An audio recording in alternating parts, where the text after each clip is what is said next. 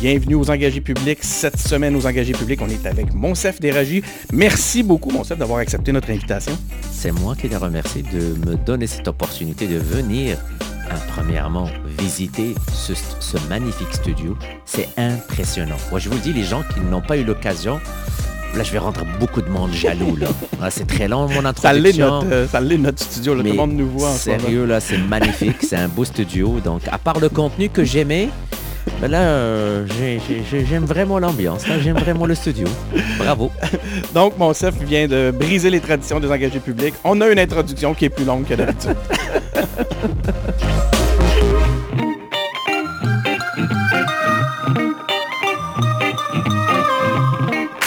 Donc, on est de retour, euh, Monsef. Euh, merci beaucoup, comme je le disais. Euh, je suis content que tu aimes notre studio. Je suis content surtout qu'on commence à avoir des, des, des- des élus comme ça, comme toi, qui, qui viennent nous voir en, en- en présentiel, hein, qu'on dit maintenant. présentiel. Puis, parce que c'est c'est pas évident, c'est de- d'avoir des, politiciens comme ça qui prennent le temps, la- qui prennent, qui prennent une, comme là, tu as eu une longue journée, tu, on est le soir, tu passes ici pour voir un petit média comme nous, on l'apprécie beaucoup. Non, non, non, mais moi j'enlève le mot petit média, il n'y a pas de petit média. Euh, moi, l'avantage c'est que je, je suivais euh, l'émission, je suivais ce que tu fais, je tiens à te saluer. Euh, Je suis pas tout seul. euh, c'est une équipe et bravo. Et pour nous, les élus, on doit être sur le terrain. On doit être, si j'ose dire, challengé sur plusieurs plateformes. Et pour moi, venir ici, échanger avec toi, et, euh, c'est une force parce qu'on apprend on doit être proche de la réalité. C'est un des... Il n'y en a plus beaucoup d'espaces comme ça où les politiciens ou même les gens peuvent parler. Ah, ici, il n'y a pas de piège, il n'y a pas de clip. Mais surtout, il n'y a pas de ligne de parti. hein. On est là, on répond à des questions, on- Ben, je te on- suis. Peut-être que je vais te mettre un petit peu dans, dans le trouble. Je vais peut-être euh, peut-être avoir quelques petites questions pour te, te, te- te- te coincer parce qu'on connaît mes allégeances. Ah bon, voilà. Et ça, voilà. D'ailleurs, je sais pas si tu as remarqué, mais la lumière derrière toi est rouge. La lumière derrière moi est bleue. mais c'est... J'ai pas Donc, fait exprès. Je l'ai pas choisi Mais, comme mais, ça. mais, notre logo, il y a du rouge et du bleu. Donc moi, je me considère que je suis dans un terrain euh, ami, pas hostile. hein. Assurément. je te confirme. Il n'y a a pas de souci. Donc, je vais y aller avec ton, ton- une présentation. Euh, euh, j'ai, une longue, j'ai un long CV. Euh, mon chef, tu as, un parcours impressionnant. Donc, maîtrise en sciences et techniques de l'Université Kadi Ayad de Marrakech. Je l'ai bien dit? Excellent. Euh, un MBA de l'Université Laval en gestion pharmaceutique. Donc, ça, c'est un côté de toi qu'on connaissait peut-être peu. Tu as, un passé à Québec. Absolument. Donc, on va faire un petit test Québec tantôt. Oh, absolument. Euh, tout récemment, titulaire d'un doctorat en santé publique à l'Université de Montréal, euh, président fondateur du Congrès maghrébin du Québec, président de Vision Montréal, tu en as parlé tantôt, ça c'est intéressant, j'aimerais ça qu'on revienne sur cet aspect-là. On va peut-être mettre un peu de bleu là, dans, ton, dans ton décor avec tout ça. Euh, président directeur général du regroupement de la Jeune Chambre de commerce euh, du Québec, député de la circonscription de Néligan depuis 2018. hein, on te qualifie d'étoile montante du Parti libéral du Québec. Euh, avril 2020, tu as prêté main forte pendant deux semaines au CHSLD Héron, hein, le fameux CHSLD qu'on a bien connu parce qu'il y a eu des, des gros problèmes. Là, dans classé zone rouge. Euh, C'était un fort foyer d'éclosion. Tu étais là pendant deux semaines. Je voulais euh, te lever euh, mon chapeau par, par rapport à ça. C'est apporté à ton crédit. Et depuis le 11 janvier 2022, tu t'occupes la fonction de... Est-ce que tu es encore leader adjoint? Non, je suis leader euh, de l'opposition euh, depuis la dernière élection. Et mets tes porte-parole, je vais te laisser le dire. Oui, éthique, euh, institution démocratique, loi électorale, immigration, francisation et intégration. Parfait, merci beaucoup, parce que là, je pense que j'avais pas la bonne information. Je me suis fait prendre un peu. Euh, Euh, J'espère que tu n'utilises pas le fameux logiciel. Hein? ChatGPT. à ChatGPT. Si c'est ça, si c'est ça, on doit faire et on doit avouer aujourd'hui aux gens qui nous suivent et qui nous écoutent, il faut faire attention quand on demande des questions à ce logiciel. hein. Je fais la distinction entre le vraisemblable et le factuel. Ah. Donc, allons-y avec une première question. Aux, engagés publics, quand on reçoit Mhm. un politicien pour la première fois, euh, c'est toujours la même question. Euh, nous, on veut savoir. On, on pense, avec tout le travail que ça demande, Mhm. on se dit ça prend des, des extraterrestres pour être pour se lancer en politique. Mhm. Nous, on veut savoir c'est qui le Monsef normal? Qui est Monsef Déragi? Bah, mon chef déragé, c'est quelqu'un qui a choisi venir au Québec. Vivre au Québec, faire sa vie au Québec, euh, élever ses enfants au Québec. Mes deux enfants sont nés au Québec. Euh, L'histoire d'amour euh, avec le Québec remonte à, mon jeune âge. Plus précisément, je pense que j'avais 11 ans ou 12 ans. C'était une histoire qui me cherche beaucoup parce que à l'époque, au Maroc, euh, où j'ai grandi, il y avait une émission sur TV5. On passait une émission, on parlait québécois. Moi, je disais, mon, père, qui était euh, enseignant et directeur d'école, me parlait souvent du Québec. Et moi, c'est la langue qui m'a impressionné. Et je disais à, à mon père, est-ce qu'on parlait français en Amérique du Nord? L'impression que j'avais, c'est juste anglophone, parce que ce qu'on Mhm. avait en Afrique, on parlait peu du, du Canada. On connaissait le Canada, mais on parlait beaucoup des États-Unis. Et c'est là où ça a commencé mon intérêt pour le Québec. J'ai même participé à une émission. Et à, à un grand étonnement. À devant- TV5, genre? à cette émission gérée. En fait, c'est une émission sur TV5, mais le morceau qui m'intéressait, c'est le passage du Québec sur les ondes de TV5 Monde. Mhm. Je me rappelle que j'ai envoyé une lettre et ça a été lu. Ça a été lu.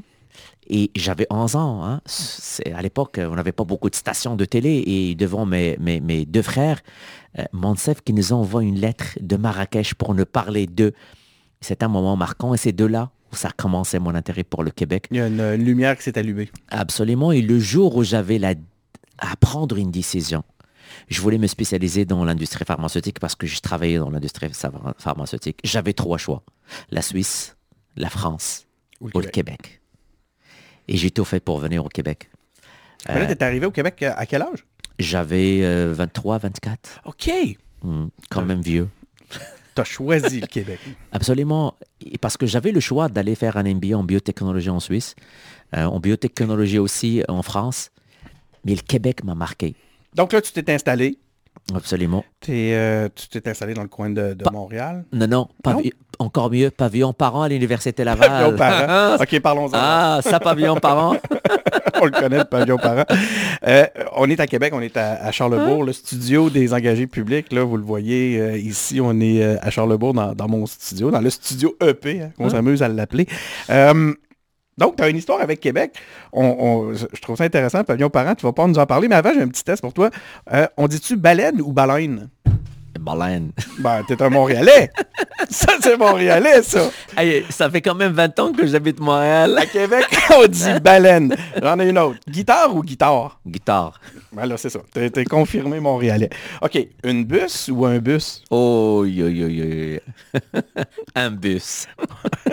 Euh, le- le- le- la meilleure poutine? Ah. La première que j'ai mangée, Ashton. Ah? Ben, tu, viens de- tu viens de réconcilier toutes tes, tes Je pense que je suis le premier vendeur à l'international de la poutine québécoise. Parce que quand j'ai des invités, je leur parle de deux choses. La poutine et le sirop d'érable. Mais le Aster, le sirop d'érable, je suis probablement l'un des vendeurs euh, les plus réputés au Maroc où je ramène que du sirop d'érable. Je leur dis ça c'est différent du miel, mais ça goûte bon. C'est très bon. Raconte-nous un peu, euh, Pagnon Parent. Donc, c'était quoi ton séjour dans la région de Québec? Sérieux, là, ça a été mes meilleurs moments. Un, je me suis engagé. hein, on est dans les engagés publics, dans un fonds géré par des étudiants. C'est le fonds Alpha. D'ailleurs, ça existe toujours euh, à la FSA, la Faculté de sciences de l'administration de l'Université Laval. C'est là où j'ai eu mes premiers amitiés. C'est là où j'ai pu découvrir, euh, c'est quoi un Québécois? Vous savez, quand on vient de l'international, on a des idées hein, sur le français, sur l'allemand, sur le belge, sur l'espagnol. Et euh, dans tous mes travaux d'équipe, je n'étais pas toujours avec la même personne parce que j'avais la chance d'avoir euh, beaucoup de collègues. Euh, J'ai pu découvrir les régions du Québec. Et sérieux, mon- j'ai gagné une bourse d'excellence à l'Université Laval aussi. Donc, c'était des moments, formidables des moments où j'ai pu découvrir beaucoup de choses grâce euh, à mes collègues euh, en MBA. J'ai même euh, des souvenirs où je me suis aventuré à aller acheter un samedi soir à moins 45 degrés en tant qu'étudiant qui gérait ses budgets à Provigo. J'ai failli, laisser tout ce que j'ai acheté. Parce que moi encore, les gants, tu peux le remarquer, je suis venu chez toi aujourd'hui sans mes gants. Ça, c'est la chose que je n'ai pas encore avalée. Ben, c'est très rare que je mets des gants. J'oublie. t'es pas, t'es pas, t'es pas encore un habitué. pour Non, non, ça, mais sortir, Mais magasiner à moins 45, moins 45 degrés et j'avais deux sacs. Je raconte toujours cette blague parce que j'ai sous-estimé pour le gars qui vient euh, d'un pays où il fait toujours chaud. J'ai vécu plus 50 degrés, j'ai vécu des tempêtes de sable, mais venir au Québec, aller marcher, et vous savez, étudiant, on gère notre budget à la semaine, euh, c'est pas facile. Donc j'avais mes achats de la semaine pour faire ma bouffe euh, au pavillon par an. Donc, t'allais au métro de Place de la Cité? Ah non, Provigo était plus proche. Ah, y a, ouais, oui. Ah, ben, tu ouais. connais ça mieux que moi. Voilà, voilà. Ouais. C'est notre vie, vivre à l'université Laval et dealer avec euh, beaucoup de choses. Euh, ça te vient de où, le, le désir de l'engagement? C'est c'est arrivé comment, ce désir-là, de, de t'engager? Je pense qu'on t'a eu un cheminement. Là, Ouais. hein? Tu nous parlais du, du- du groupe ou de la Fondation Malfa. Ça... Ouais. Bah, au fait, c'est avant de venir ici. Euh, j'ai grandi dans une famille militante. Euh, mon père est un grand militant syndicaliste. Euh, il a lancé euh, la branche euh, locale. Il était très impliqué avec l'Union des forces populaires, l'USFP. Donc, c'est les fameux socialistes. hein. on, on- on est, on est, on est, il faut mettre ça dans le contexte. Euh, on parlait beaucoup politique. Et, et- et, euh, mon père nous a beaucoup élevés sur l'analyse du discours politique. Euh, ce qu'il racontait quand il ramenait mon père ne lisait pas un journal, quatre, cinq journaux, mais il nous a beaucoup aidé à voir le point de vue du centre, de la droite, de la gauche. Et c'est comme ça que j'ai grandi avec mon père et, ma mère. Donc l'analyse du discours politique faisait partie de nos discussions autour d'un repas à un jeune âge. C'est ça qui m'a beaucoup euh, euh, aidé à donner, euh, à me pousser à voir, OK, comment je peux contribuer dans un débat, dans une société démocratique. Donc, c'est le désir de contribuer. Absolument, parce que euh, y a des gens qui vont vous dire, écoutez, moi je contribue, je paye mes taxes. Moi je contribue, je donne mes heures dans des œuvres caritatives ou de la philanthropie, ce qui est correct. J'ai tout fait de ça. Mais je me dis que changer les choses, c'est être dans l'arène euh, et sur la scène euh, politique, peu importe la scène politique, municipale, provinciale, fédérale, c'est très important de contribuer et d'avoir un impact et voir qu'on peut changer les choses en tant que législateur. Les, euh, je me demande, par contre, quand t'es... Est-ce que tu avais fait de la politique avant d'être ici? Avant de venir ici, j'ai fait du porte-à-porte avec mon père parce qu'il s'est présenté Dans un en contexte élection. syndical. Non, non, non, non, non, non, non, vraiment une élection, une élection euh, euh, provinciale, je veux dire provinciale, c'est une élection pour le Parlement, parce que c'est un pays, il n'y a pas de province euh, au Maroc, donc le Parlement national, j'étais très impliqué dans le contenu politique, ça m'a permis de comprendre c'est quoi la gauche, c'est quoi les, les- les- les- les éléments qui motivent les militants et les militantes de la gauche, donc c'est comme ça que j'ai grandi, hein, c'est dans cet environnement. Je vais garder cette question-là pour plus tard, mais je- ça m'inquiète. ben, ça t'inquiète parce que je, je me questionne beaucoup sur le positionnement gauche-droite du Parti libéral du Québec. Puis on, on va en reparler, parce que, mais on va y aller dans l'ordre parce que avant, ce que j'aimerais savoir, c'est euh, comment justement tu es arrivé euh, au, quand t'es pas que tu es arrivé au Québec, mais quand tu une fois tu étais, que tu étais au Québec, comment tu en es venu euh, à t'impliquer en politique? Ça a été quoi ton cheminement? Est-ce que tu as milité ou est-ce que tu as été invité par euh, des, des- des adultes du parti? Oui, bon, il y avait une invitation de la part des adultes du parti parce que je suivais l'actualité politique québécoise. Je voyais encore une fois avec l'œil que j'avais l'analyse du discours politique. Et je me suis retrouvé dans le discours politique du Parti libéral du Québec. C'était qui à l'époque qui parlait pour, que, pour me donner une idée? Du type de discours? euh, bah, ça a été le grand débat sur les accommodements raisonnables. Et dans ce débat sur les accommodements raisonnables, ça a été très clair pour moi, euh, le choix politique. Moi, je suis quelqu'un qui prend l'ouverture. Euh, Je comprends les préoccupations des gens, euh, mais je me voyais dans un discours d'ouverture, d'inclusivité et non pas d'exclusivité. Je suis venu ici pour bâtir avec l'ensemble de la population québécoise le Québec de demain, le Québec pour mes enfants et les futures générations. Donc je suis plus de cette école que des débats qui séparent, qui divisent. Je- je- on n'est pas là pour diviser. Vous savez pourquoi? On est juste 8 millions. Mon combat, c'est les 300 millions. C'est l'invasion de d'autres cultures, peu importe la culture, mais il faut, faut- faut avoir cette sensibilité par rapport à la culture francophone. Je le suis. Je suis venu parce qu'on parlait français au Québec. Donc, je suis plus de cette école donc euh, de, de- de mener des combats euh, avec la société québécoise. Mais, mais là, par contre, quand on parlait des euh, accommodements rai- raisonnables, on était dans un contexte de laïcité, non? Euh, ça a viré pas mal. Le débat sur la laïcité, je m'inscris dans ce débat. Je suis pour la laïcité.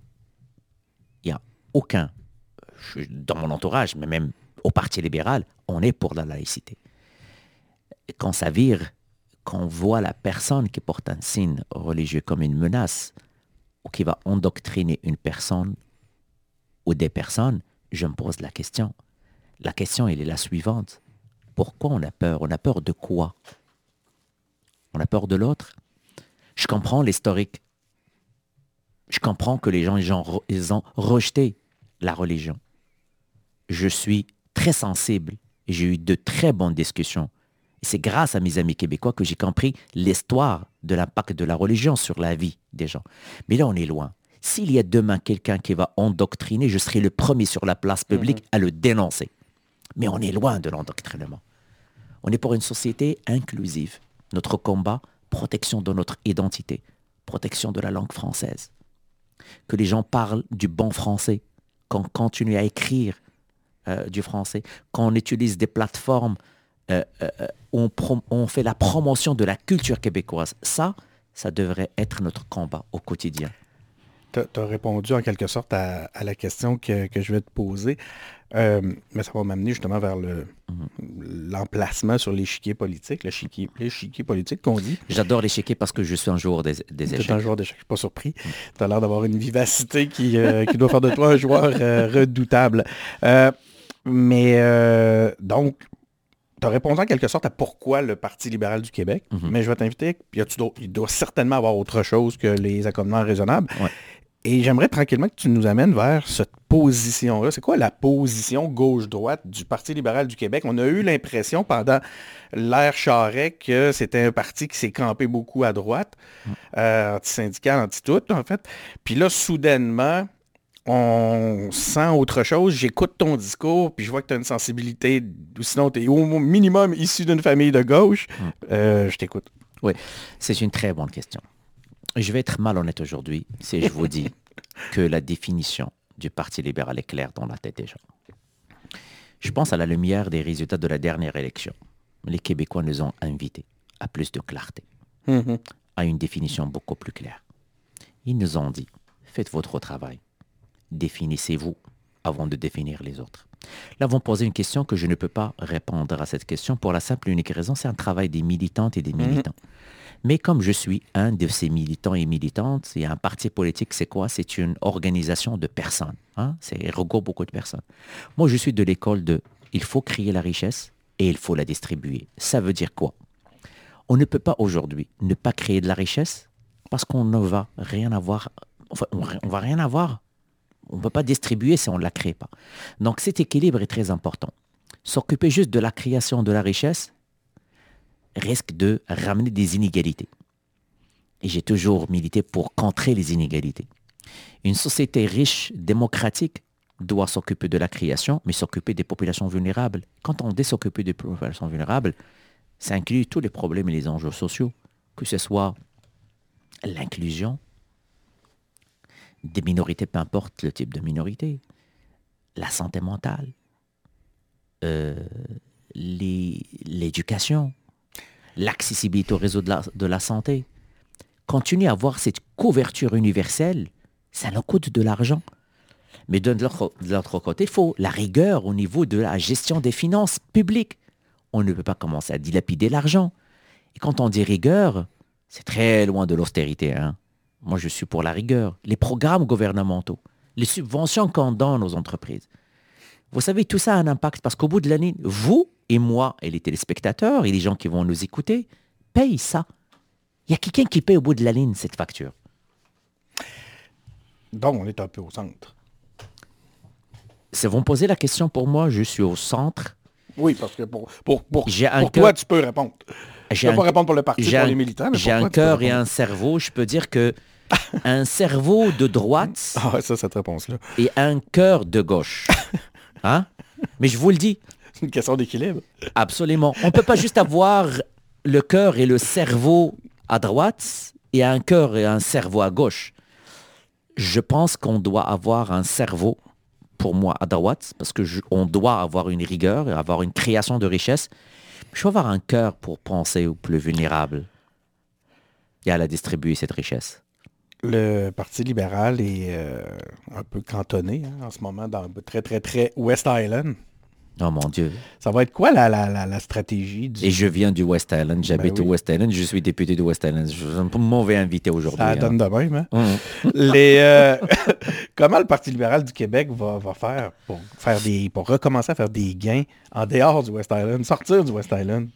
Ben, la première, le premier gain, écoute, où je suis aujourd'hui? ce qu'un de nos... C'est Jérémy Lepage, un de, nos, euh, un nos, engagés publics, a dit quand je lui disais hey, on va avoir euh, mon aux, aux, engagés publics, il a dit, sa réponse, ça a été Tu sais pourquoi il va venir? Parce que t'es francophone. Ben voilà, ça c'est le premier pas. Et vous savez quoi? Vous pouvez m'inviter autant, autant de fois que vous voulez. Je vais répondre oui parce que vous savez quoi? La question que vous posez est extrêmement importante. Le Parti libéral. Le Parti libéral du Québec, c'est 155 ans d'histoire. Ben oui. Beaucoup de réalisations et j'espère qu'on va se rappeler ça. OK? Euh, Robert Bourassa, plusieurs autres personnes, beaucoup de réalisations. Euh, je, vous, je, vous ai partagé humblement ma, ma pensée. Je pense qu'on doit passer plus de temps à nous définir. Et dire aux Québécois que le Parti libéral, il est toujours là pour défendre la nation québécoise. Et le mot nation québécoise, ce n'est pas l'exclusivité de quelqu'un. Nous sommes aussi fiers, autant fiers de représenter la nation québécoise et défendre les intérêts des Québécoises et des Québécois. On a l'impression que vous l'avez laissé un peu aller, ce territoire-là. Pourquoi? Hein, vous l'avez perdu. Je ne sais pas, vous allez me l'expliquer. Tu vas me l'expliquer. Quand je dis vous, euh, tu comprends, mon chef, je parle de vous, les libéraux. Mais vont me poser une question parce que c'est juste des préjugés. Pourquoi? Je suis prêt à, je suis prêt à parler de tous les combats des Québécoises et des Québécois. La langue, je vous ai parlé de la langue. L'identité, je suis pour aussi.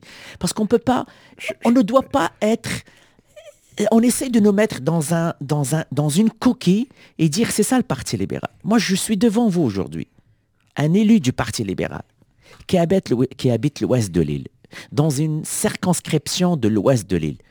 Mais j'ai parcouru le Québec j'ai eu l'occasion de parler avec plusieurs entrepreneurs où pendant, le, je dirais, le temps où j'étais euh, euh, engagé, ou même euh, dans, dans je travaillais dans le privé, je suis sensible aux préoccupations des Québécoises et Québécois. Donc, ce n'est pas vrai que on n'est pas proche des francophones. C'est pas ce que je disais, hein, ça l'a dit. Hmm. Pas de problème. c'est un fait. En ce moment, le fait, vous êtes cantonné dans l'Ouest. Le fait, c'est parce que le fait, c'est parce que vous prenez les résultats de la dernière élection comme baromètre. Si c'est le cas, vous avez raison parce que on n'a pas réussi à avoir des sièges à l'extérieur. Mais ma question, c'est ben oui, c'est ça. Mais, mais, la question, ce qui est intéressant, c'est l'idée, c'est pas vous dire, ben, vous êtes dans le coin, vous êtes dans le coin. L'idée, c'est de savoir pourquoi. Qu'est-ce qui s'est passé? Je vous ai dit. Puis, tu, parles que vous vous définissez, vous, c'est quoi ça, un, en ce moment, euh, si on s'amuse à parler de vieux partis, Parti mm. québécois, Parti libéral, Parti mm. québécois qui a, eu, des difficultés, mais qu'on mm. sent en ce moment un regain quand même. Hein. Au minimum, il y a une énergie qui, qui, qui Oui, une bonne énergie pour la souveraineté. Bonne énergie pour la... En fait, c'est probablement avec QS, c'est les deux seuls qui parle de la souveraineté. On sait François Legault. François Legault, écoute, pour lui, c'est fini la souveraineté. il n'est pas, là. Mais mon point, c'est de savoir de quelle façon cette espèce d'énergie-là, cette, cette flamme-là renaît au sein des vieux partis. Puis quand je regarde le Parti québécois, je me dis, euh, ça semble être justement parce qu'ils s'assument. Ils se sont définis, ils ont choisi un positionnement, puis ils ont dit on va s'y tenir et on va le communiquer sans douter, sans trembler, sans bégayer. Est-ce que c'est c'est un peu ça, j'ai l'impression que tu es en train de nous dire, euh, Monsef, quand tu nous dis on a besoin de se recentrer et de se redéfinir, non? Oui, et on doit le faire avec, premièrement, avec nos militants et nos militantes, et mhm. par la suite, prendre le plus de temps de nous définir avec les Québécois. C'est que les Québécois aujourd'hui doivent savoir c'est quoi la raison d'être du Parti libéral. Le Parti libéral était toujours le parti des grands débats, grands chantiers de société, euh, des grands premiers ministres aussi. Euh, une base militante et, très implantée dans plusieurs endroits au Québec. Mais est-ce qu'on a passé, parce qu'on ne peut, on peut pas reparler de la pandémie, on peut remettre beaucoup de choses sur la table. On a eu des difficultés d'aller rencontrer le monde. Vous savez, la première chose à faire, c'est aller rencontrer le monde, écouter le monde. C'est quoi les, les préoccupations du monde? Pourquoi ils, pourquoi ils ont peur? De quoi ils ont peur? Et qu'est-ce qu'ils veulent? Parce que nous tous, nous sommes animés par rapport à ce qu'on veut faire au futur pour les Québécoises. C'est ça qui, nous anime. Ma, réflexion par rapport à, cette réalité-là, j'ai l'impression qu'en en fait, auprès de, des, des, je sais pas comment dire, hors, en dehors du West Island, mhm. vous êtes puni pour les 15 années antérieures qui viennent de se terminer. On dirait que le, Parti libéral a été mis un petit peu de côté parce que les gens ont... Il y a eu une usure du pouvoir, disons-le de même, poliment. Euh, sauf que dans le West Island, ben, on ne peut pas voter pour autre chose que le Parti libéral parce qu'on a peur justement de la souveraineté. Non, ce n'est pas vrai. Écoutez, j'ai eu l'occasion de faire deux campagnes. Les enjeux d'une grande partie de la population de, l'ouest de l'île rejoignent un peu les préoccupations des Québécoises et des Québécois. Moi, quand je faisais du porte-à-porte, vous savez, ils m'ont pas parlé de la souveraineté. Ils m'ont parlé de l'accès au réseau de la santé. Ils n'ont hmm. pas de médecins de famille. Ils m'ont parlé de la crise du logement. Ils m'ont parlé du coût de la vie vous savez, dans mon comté, il y a de la pauvreté. J'ai des itinérants dans mon comté. J'ai des refuges dans mon comté. On a une idée des préjugés sur l'ouest de l'île, c'est que les mhm. riches qui roulent en 4 par 4 et que ça roule à 6 chiffres le salaire. J'ai de la pauvreté. J'ai des banques alimentaires. J'ai des levées de fonds de la communauté pour venir en aide aux réfugiés. J'ai des écoles pleines avec des nouveaux arrivants qui se cherchent, qui veulent construire leur avenir au Québec. Et j'ai une communauté très mobilisée. C'est ce que j'aime. Ils veulent changer les choses. Ils ne veulent pas que l'État fasse tout pour eux. J'assiste à des levées de fonds presque chaque semaine. On encourage, on est tissé serré, mais on a les mêmes problèmes. J'ai trois banques alimentaires à l'ouest de l'île. Trois banques alimentaires, ce n'est pas uniquement des riches. J'ai de la pauvreté et de l'itinérance. Ce sont les enjeux d'une bonne partie de ce qui se passe ailleurs qu'à l'ouest de l'île. Mais le, vote est quand même... Euh, le vote est libéral depuis des années euh, dans, cette région. Puis je me demandais, est-ce que les intérêts et les valeurs des Québécois anglophones euh, sont compatibles avec la survie du français en Amérique? Beaucoup d'anglophones qui me disent, parce qu'on peut refaire l'histoire? Revenons aux Italiens, première vague, qui voulaient aller étudier en français, on les a empêchés. Vous voulez qu'on parle des vrais enjeux? Ben, euh, ben, Parlez à la communauté italienne qui voulait aller étudier dans les écoles françaises. Et on leur a dit d'aller étudier dans les écoles anglophones. C'est une histoire que je connais pas. les anglophones, vous savez qu'est-ce qu'ils me disent? Ils veulent apprendre le français. Mon collègue Greg Kelly a déposé un projet de loi d'offrir aussi des services, des cours gratuits en francisation et en français aux anglophones. Ils veulent être bilingues. Pensez-vous que les jeunes anglophones ne veulent pas maîtriser les deux langues? Pourquoi Est-ce qu'ils pensent que c'est nécessaire? Ils le veulent. Ils veulent. Qu'est-ce qui les empêche? Ben, hein, écoute, encore, enfin, aujourd'hui, on parle. on a un manque de profs. Ah oui, mais là... Écoutez, même des immigrants maintenant... Avant, même de parler du, du, manque de profs, je pense qu'il faut que la volonté y soit. Euh, toi, ce que tu nous dis, mon chef, c'est qu'il y a une volonté sincère et active de, des, anglophones québécois d'apprendre le français puis de, de, dire faut que le fait français survive en Amérique. J'ai une école privée dans mon comté où à chaque année, et je suis là parce que je donne des prix qui honorent des étudiants et qui ne parlent, c'est pas leur première langue le français. Et ils les honorent parce qu'ils réussissent l'année avec une deuxième langue qui est la langue française. Oh, je vous le dis, c'est des préjugés. Travaillons ensemble pour dire que le combat pour la langue française, c'est une question de survie pour une nation. Qu'on soit allophone ou anglophone, je veux que ces gens, que ce soit les deux communautés, qu'on essaie de, de pas targeter, mais de, de définir comme ils ne veulent pas aider la survie de la langue française. Mm-hmm.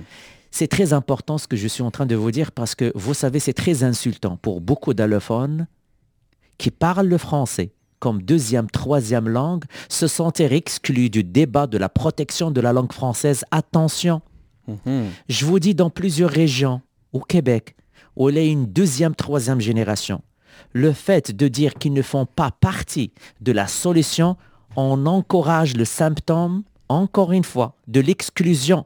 Rappelez-vous de mes combats au début. Mhm. Je veux que aujourd'hui, si je veux améliorer la situation de la langue française, que mon message ne soit pas uniquement adressé aux francophones, j'ai besoin des allophones, de leur famille. J'ai besoin des anglophones et de leur famille. Et de leur dire, écoutez, l'État, elle est là pour vous donner l'ensemble des moyens pour tous ensemble, on puisse faire de la langue française un trait d'union. Pas uniquement la parler, la culture, la musique, euh, les émissions de télé. Regardez, les exemples ne manquent pas. C'est comme ça qu'on va protéger la langue française. C'est super parce que tu, tu rejoins euh, ma prochaine question, mais avant toute chose, je veux souligner, je pense sincèrement, puis, puis ça, ça me semble évident en t'écoutant, que la survie du... La, la- la valorisation de la nation québécoise, la survie du fait français passe par l'inclusion. Ça me paraît évident. Ouais. Et à l'inverse, l'exclusion va mener à son... va, va lui nuire fortement. Mais là, tu me parles des... euh, c'est c'est intéressant parce que là, tu me dis, bon, ils veulent apprendre... Les, les- les jeunes veulent apprendre le français, on est... Les, les- de, de- de- de- dire, faire sentir aux allochtones qui, ont, qui, qui ne sont pas du, du combat, c'est une exclusion triste. Qu'est-ce qu'on peut faire pour les aider à ce qu'ils contribuent Vous savez, à la, à la- à la valorisation du fait français en Amérique? le discours public. Je suis élu. Les mots Mhm. pèsent. Quand je vois un ministre dire et mettre dans le même panier tous les immigrants ne s'intègrent pas. Ils ne parlent pas français et ils restent à Montréal. Écoutez, j'ai vu des immigrants à Sept-Îles que j'adore. D'ailleurs, je salue les gens s'ils nous écoutent de Sept-Îles. C'est une très ma- une magnifique région. Oui, je vois, Je j'ai- les, ai vus à, je les ai vus à Rimouski. Je les ai vus à Rouen-Noranda. Je les ai vus un peu partout. Mais ça, ça a été établi que c'était complètement ridicule. comme Il a, il a erré gravement dans Non, son mais- propos. là. Non, mais je le respecte, M. Boulay. Mais euh, je veux juste vous dire une chose. L'impact du discours public. Quand je viens, je vous dis, c'est en fait, c'est le même, le même discours inversé. Quand je dis, je dis, vous, vous ne faites pas de ceci, cela, et vous ne faites pas partie de la nation. C'est très dangereux. Vous savez quoi? Les gens vont s'isoler. Au Mhm. contraire, aujourd'hui, Ça, ça va dans le sens de ce que je disais tantôt. aujourd'hui donné, moi, mon rêve, là, tu sais quoi, là? Qu'on soit tous dans ce, ce combat. Que je vois plus d'émissions Mais- culturelles.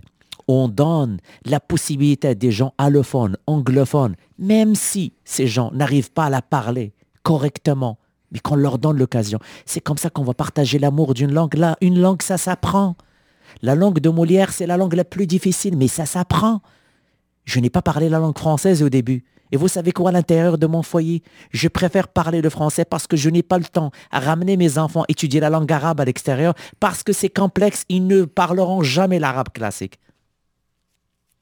C'est une réalité, pas uniquement de mon chef, de plusieurs personnes. Donc, si je reviens à à ma question, savoir comment on peut aider les allophones ou les anglophones du Québec à faire la promotion du fait français, c'est déjà en leur donnant une euh, représentativité dans l'image de cette société-là qui serait plus réaliste. C'est ce que tu nous dis?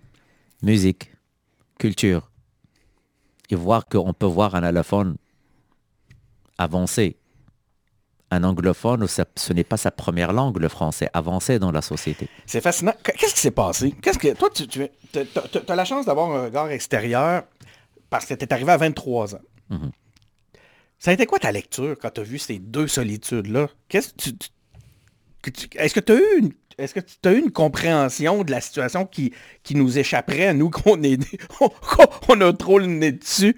Puis ça nous mène justement à ce genre de, de questionnement-là à savoir parce que c'est vraiment c'est le cœur de la question que je te pose aujourd'hui c'est à savoir qu'est-ce qui a fait qu'on s'est retrouvé isolé comme ça dans deux solitudes? Parce que c'est c'est ce que nous montre actuellement la carte électorale.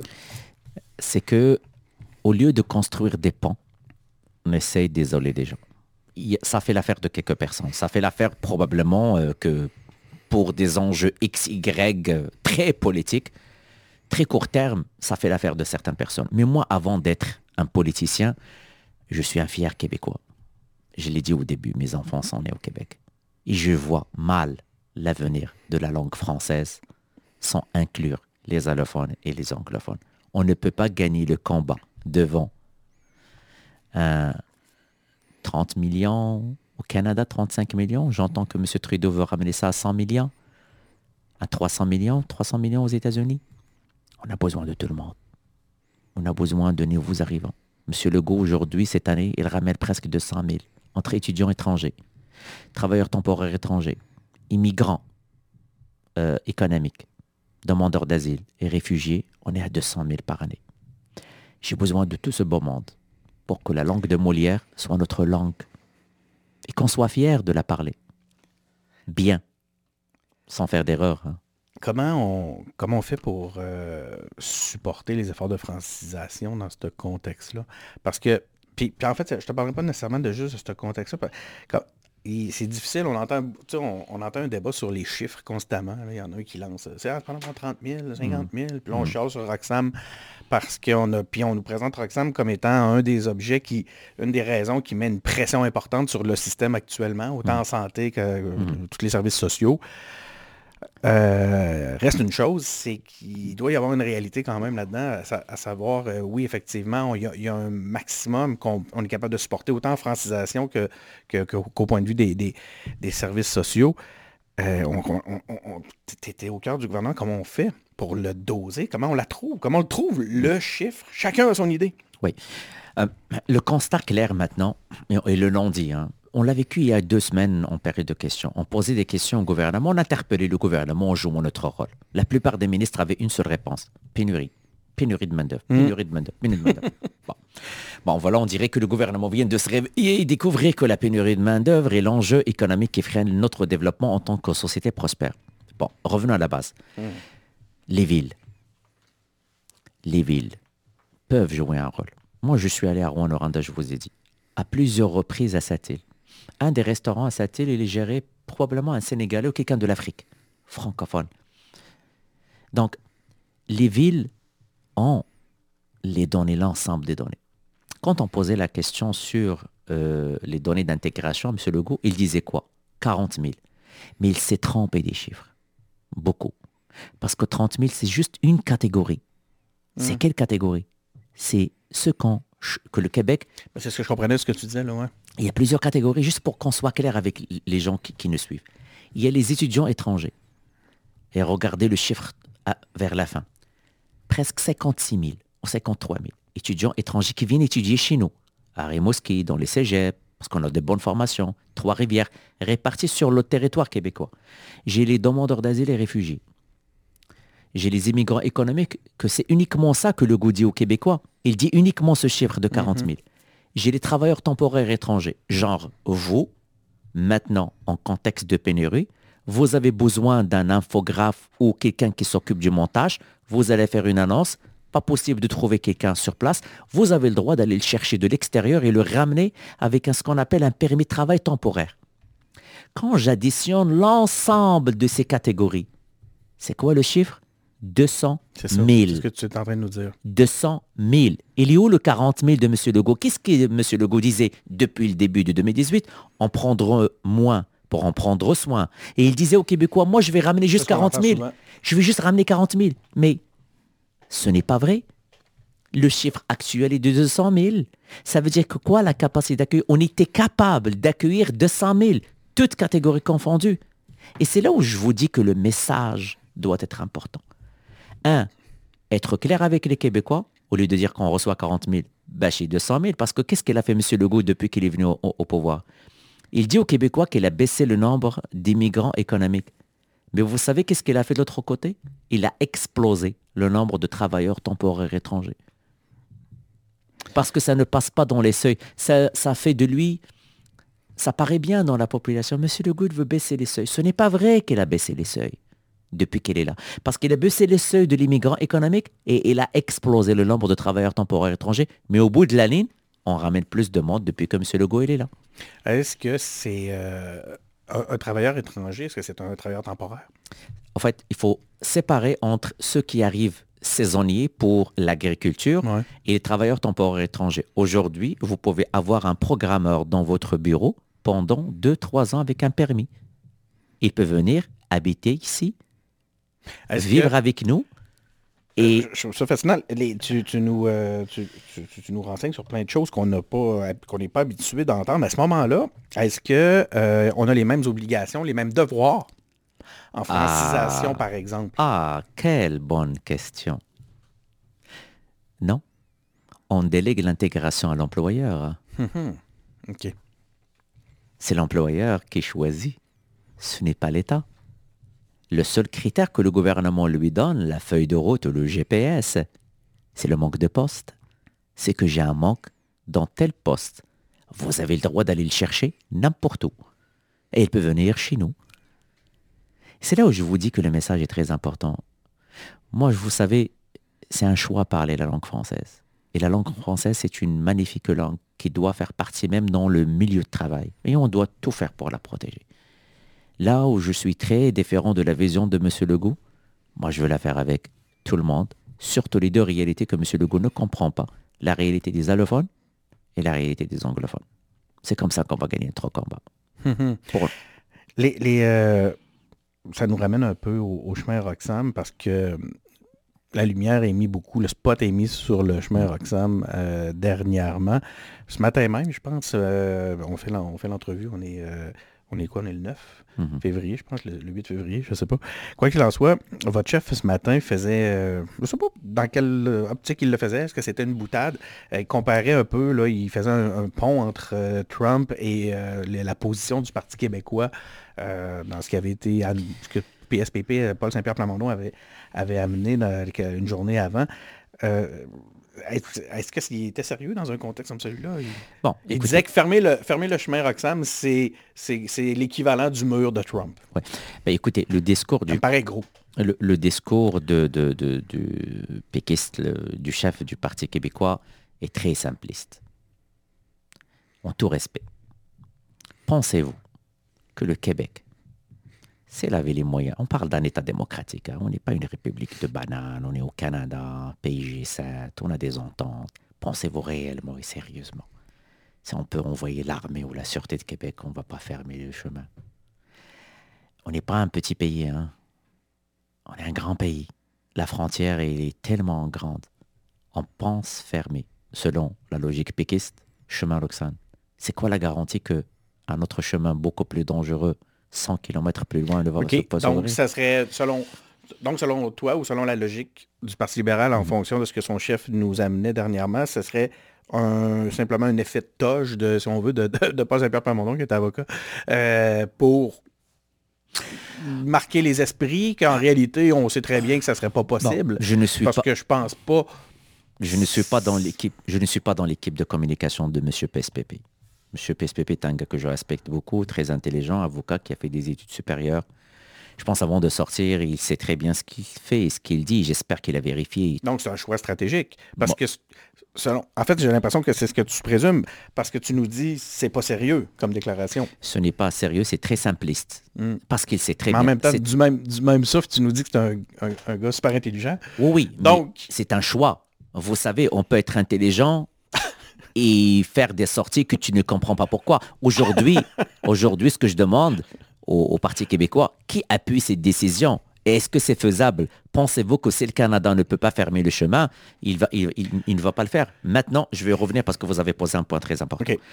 Je, je peux vous partager notre position au Parti Oui, libéral. parce que c'était ma prochaine question. C'est Ouais. quoi la position du Parti libéral sur le chemin? Ouais, Premièrement, séparons les choses. De quoi s'agit-il? De femmes, d'hommes, d'enfants qui, la plupart, ils fuient des situations très complexes dans leur pays d'origine. Ils viennent parce qu'il y a une entente entre le Québec, entre le Canada et les États-Unis. On peut discuter de l'entente. Je vais mettre ça de côté pour quelques secondes. Ces gens viennent, obtiennent un permis.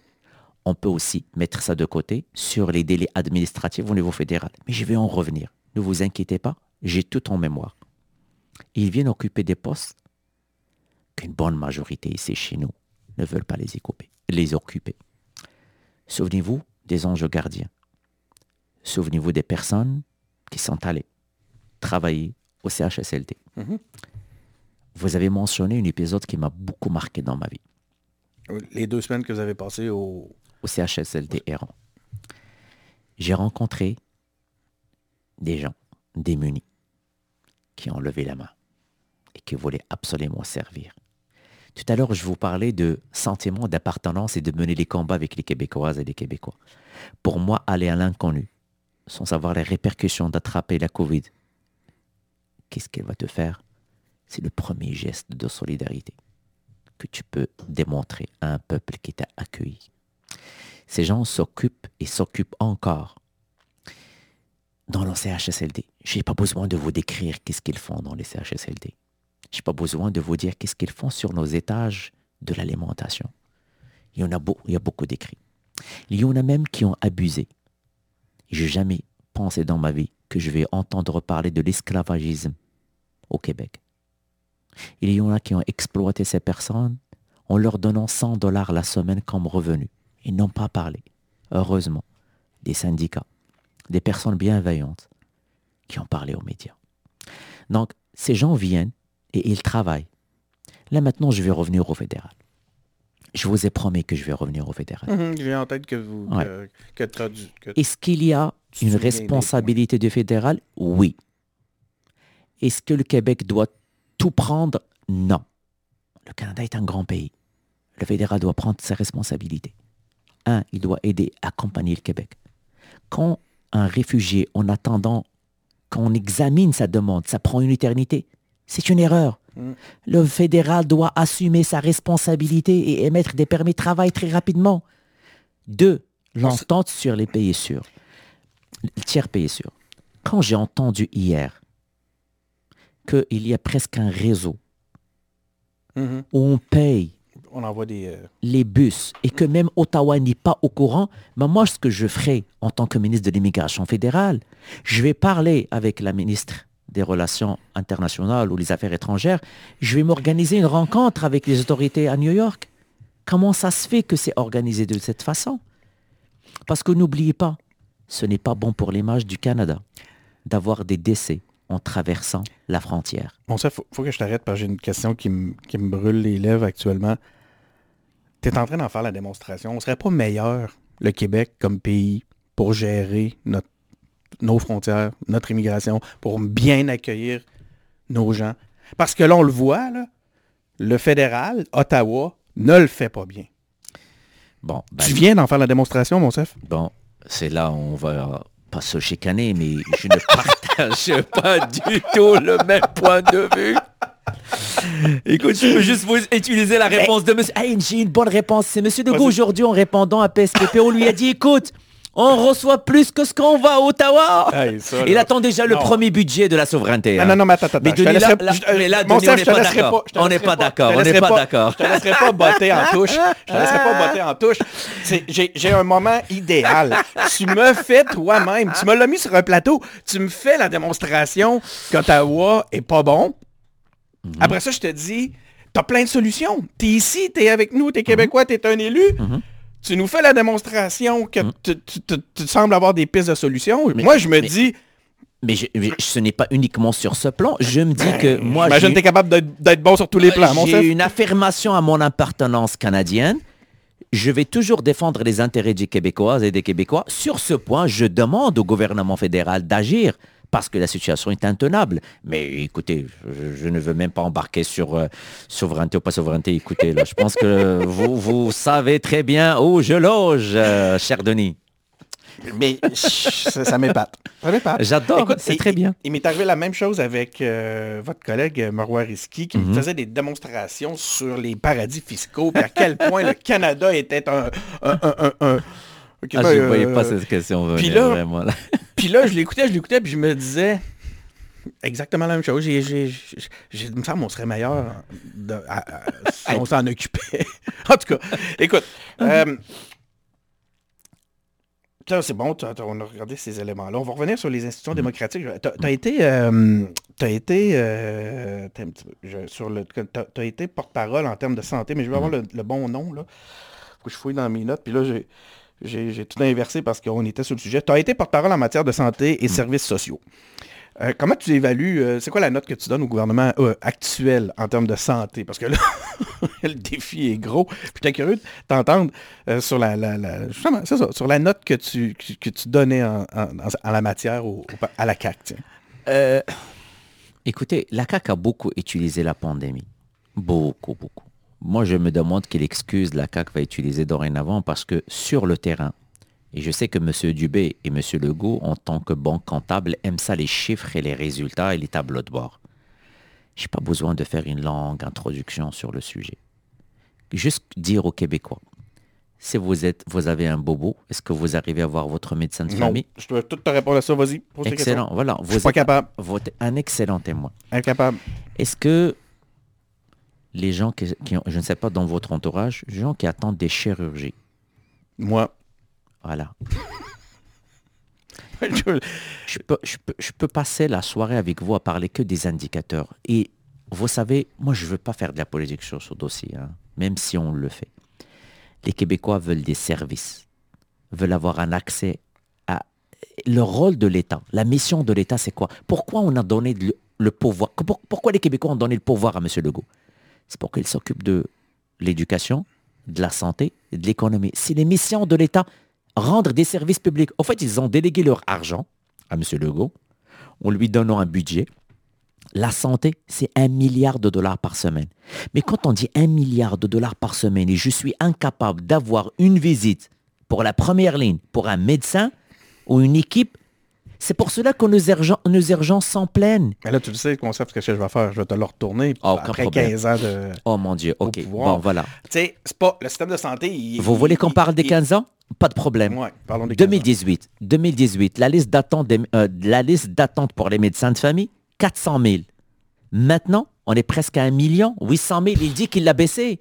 Il l'a doublé, la liste d'attente. C'est incroyable. Ben voilà, c'est les résultats. Parlons des résultats on va parler même de la réforme de Dr Barrett. OK? Je, sais. On l'a eu aux, engagés oh, publics. Ben, aucun problème. On l'a eu comme invité. On oublie que mon collègue Un Dr. personnage. Absolument, très intelligent. On oublie, on oublie, que Dr Barrett, moi, moi vous savez, j'ai travaillé dans le réseau, j'ai un doctorat en santé publique. On oublie qu'il y avait un problème de gouvernance. Vous savez, si on n'avait pas les CEUS, on peut critiquer euh, les CEUS, euh, la réorganisation. Si on n'avait pas les CEUS, on avait les anciennes agences de santé. Combien d'agences de santé on avait? 1000. Le ministre Dubé ne peut, même, ne peut même pas faire un zoom avec eux, ni en conférence, une conférence téléphonique. Donc, on, analyse aujourd'hui l'état du réseau d'il y a 8-10 ans. Quand mon collègue a pris les rênes de la santé, il l'a dit clairement, j'ai besoin de deux mandats.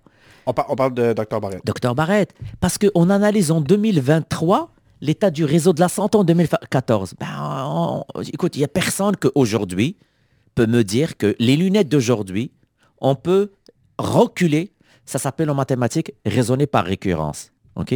Raisonner par récurrence, c'est on analyse l'état d'aujourd'hui, de ce qui s'est passé, ce qu'on avait sur la table en 2014. On avait d'autres enjeux en 2014. Et il a réussi à baisser la liste d'attente de la première ligne à 400 000. Pourquoi je vous parle de la première ligne? Vous savez tous les bobos qu'on a. Les urgences pleines, des chirurgies en retard, ben, moi, je me mets à la place d'un patient avec une maladie chronique, pas une, deux ou trois, qui ne voit pas son médecin de famille. Ben, son cholestérol monte, son diabète n'est pas contrôlé, c'est le patient aidé à se ramasser en urgence. On parle de santé durable aujourd'hui. Hein? Ben, voilà, c'est la prise en charge totale avec une équipe. Mais ça prend un médecin. Et donc, si je laisse tomber les patients qui souffrent d'une maladie chronique, et je, vous savez qu'est-ce que je leur dis? Je vous signe un billet direct en urgence dans pas longtemps malheureusement. Les, euh, Parlons-en des médecins. Mm-hmm. Euh, on veut que les choses, les choses doivent changer. En fait, on veut que les choses changent. Mm. Euh, il va falloir que les, tout le monde embarque dans le changement. Puis j'ai l'impression, moi, puis, je parle vraiment d'une expérience personnelle. Hein. Tantôt, je, me suis prêté au jeu. Tu peux me poser toutes les questions sur le système de santé. Je, suis, je, le, je le vis d'une certaine mesure c'est impossible de parler à un médecin. C'est Non seulement c'est impossible, mais quand tu en rencontres un 33 minutes, qui te sort, qui te fait une pile de même de papier, va faire ça, va faire ça, va faire ça. Après ça, il n'y a plus jamais moyen de savoir. Tu, même, tu peux même. Il est derrière un mur, il, est protégé, il n'existe pas un courriel, un téléphone, un possibilité, de, peut même pas y envoyer un fax hein, au médecin qui m'a qui, qui, vu.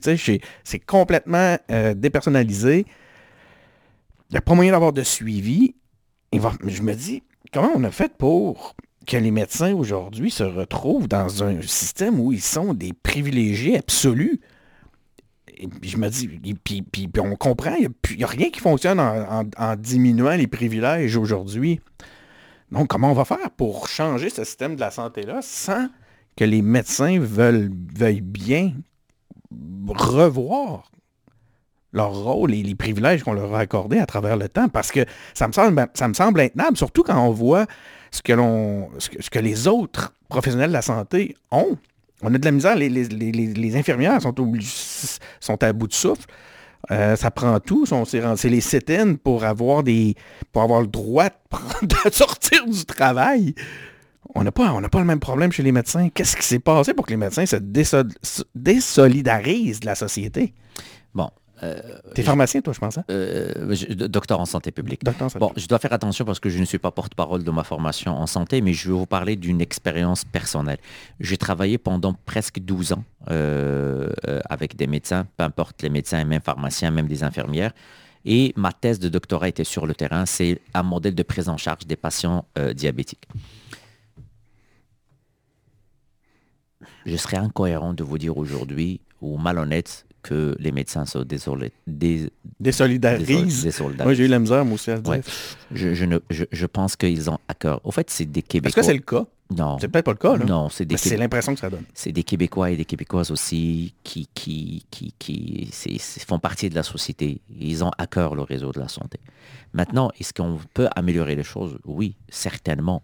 Euh, et c'est là où, je vous dis, la prise en charge euh, que ce soit le rôle du médecin ou les infirmières, vous l'avez très bien mentionné tout à l'heure, les infirmières depuis très longtemps, là vous me parlez euh, de Dr Barrett, euh, les projets pilotes pour les projets ratios, c'est très important pour les infirmières. L'équilibre, conciliation travail-famille, c'est très bien de prendre soin de l'ensemble des intervenants dans le réseau. les médecins jouent un rôle comme les autres intervenants au niveau du réseau de la santé. Je le comprends. Mon point, c'est que j'essaie de voir. J'ai l'impression que la tarte est mal répartie. la tarte de ce que l'on est capable de se payer comme société en soins de santé, tout métier confondu. J'ai l'impression qu'il ben, y a un groupe qui euh, ben, je pense pas qu'il y a un seul groupe parce que ça a été pas mal, pas mal euh, véhiculé euh, par M. Legault quand il était à l'opposition. là où je suis d'accord avec vous, est-ce qu'un système qui nous coûte en tant que contribuable un milliard de dollars par semaine, est-ce que on en a pour notre argent? On n'a pas l'impression. Voilà, c'est 55 milliards ou 54 milliards par année le budget du réseau de la santé. Donc est-ce qu'on doit améliorer l'accessibilité? Oui. Est-ce qu'on doit agir plus pour avoir plus de services? Oui. Mais malheureusement, je vous dis, le gouvernement utilise toujours la pandémie et j'ai bien hâte de voir et mon collègue le fait très bien, le suivi du tableau de bord de M. Dubé. Parce que les Québécois n'ont pas élu un gouvernement de tableau de bord. Les Québécois, ils ont élu un gouvernement pour avoir un accès à un médecin de famille, pour avoir un accès aux soins et pour avoir leur chirurgie en temps opportun. Pas être sur des listes d'attente et ne savoir jamais quand est-ce qu'ils peuvent sortir de ces listes d'attente. C'est ça qui m'inquiète. Parlons un peu de. Tu es aussi responsable, là, je ne sais pas si on dit porte-parole dans, le cadre des. Euh, pour ce qui est des institutions démocratiques. Mhm. Euh, est-ce que la réforme de scrutin, ça, ça désavantagerait le Parti euh, québécois? Ben, le Parti québécois, le Parti libéral du je, je vois très bien l'intérêt que vous avez pour votre amour, le Parti québécois. Mais écoutez, je vous invite à poser la question. Je viens de faire... Je, viens de faire je peux dire à mon ami Pascal Berubé que, écoute, il peut venir euh, vous répondre sur... est-ce que... mon jupon dépasse? C'est ce que c'est ce qu'André Arthur aurait dit. Il aurait dit, Monsieur Martel, votre jupon dépasse.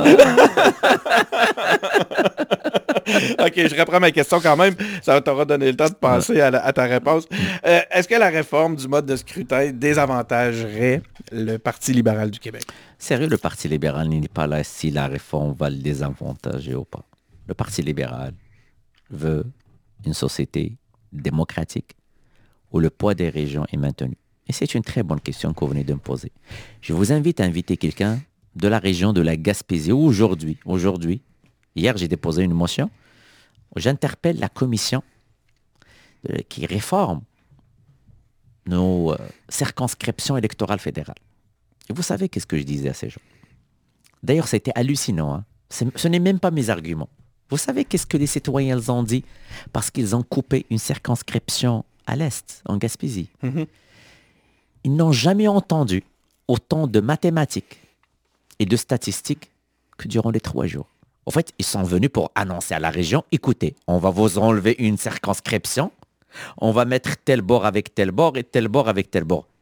Je facilite parce qu'il y a tant de noms et de régions, je ne veux pas mêler les gens qui nous suivent. Et là, j'ai oubli- j'ai- je disais aux journalistes une chose, c'est que dans leur calcul de circonscription, ils ont oublié un facteur. C'est la géographie. Mhm. On a un beau territoire, énorme, vaste. Quand on dit, c'est ça ce qui a été discuté lors de la réforme, quand je vais avoir deux types de députés, qui va faire le travail de terrain? Pourquoi je suis élu? Je suis élu pour représenter les gens de Niligan, de la ville de Kirkland, de l'île Bizarre de Pierremont-Est. Ça veut dire on va cr- créer deux classes d'élus, mais au, bout de la ligne, pourquoi je suis élu au nom de ce peuple que je dois représenter? Je ne veux pas créer de classe d'élus. Et aujourd'hui, une région le vit présentement parce qu'on a pris en considération uniquement deux critères.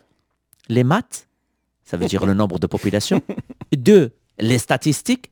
Mais on a oublié la géographie. Mm. On a un terrain immense On le vit ailleurs. d'aller d'un bout, du côté est à l'ouest d'un comté, parfois c'est un voyage de plusieurs heures. Mais pourquoi on est élu? C'est pour représenter d'une manière équitable, peu importe le citoyen où il vit dans le côté est, ouest, et c'est pour cela qu'il y a des, des élus qui ont trois bureaux, parce qu'ils doivent répondre à la population. Comme Pascal Bérubé.